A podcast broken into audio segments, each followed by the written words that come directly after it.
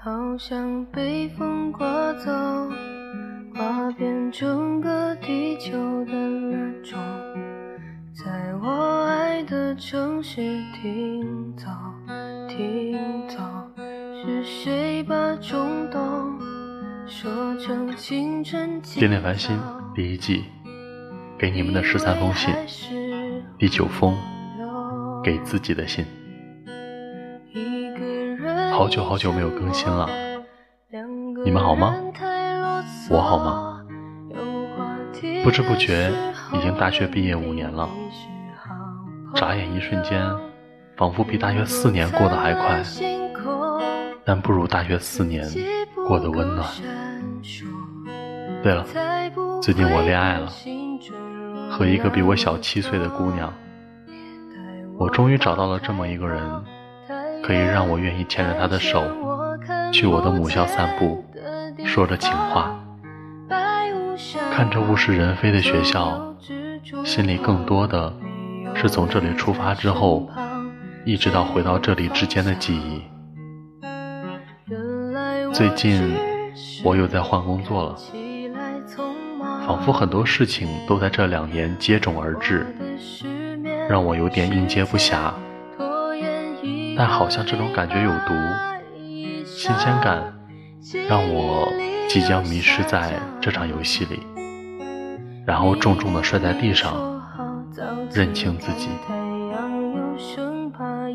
人啊，太难得认清两件事：一，你想要什么；二，你是谁。迷失在物欲横流的大都市，迷失在成功学里，我们都幻想着可以有一天迎娶白富美，走向人生巅峰，但幻想也只是幻想。巅峰，也只是成功学历的巅峰。现在的工作让我想逃避，站在这个十字路口，该怎么走？我不知道。那天在知乎上搜索一个问题：你是在多少岁甩掉了书生气？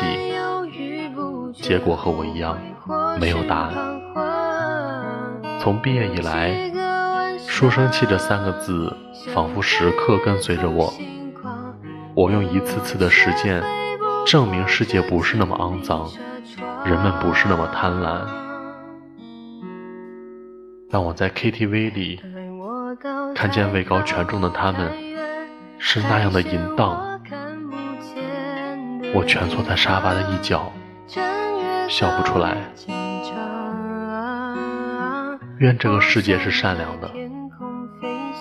我的领导们对我有这样的评价：你不够坏，和你清高。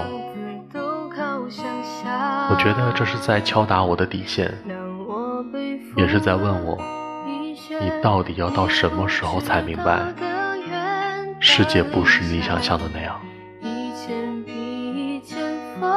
为了逃避这个答案，所以我尝试了转行。信心满满，觉得我可以。事实证明，也只是我觉得我可以。你愿意放弃现在的薪资水平吗？你愿意像个新人一样开始吗？你愿意搏一把吗？所以我认清了，我是一个不折不扣的保守主义者。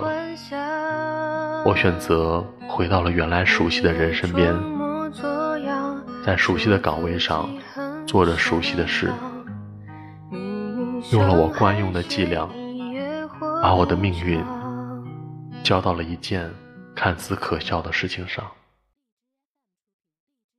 其实写这些蛮自嘲的，装作无所谓与无所谓本身比，弱爆了。也许该认命，或者像老板说的一样。做一个演员，再或者，就像今天在路上想的，索性做一个有欲望的人，好吧。如果我迷失了，我会回来听这期的节目，因为我还是认为这个世界是善良的。二十九岁的我，写于二零一八年五月二十四号。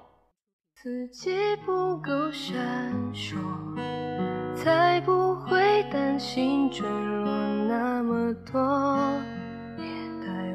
到太高、太远、太险我看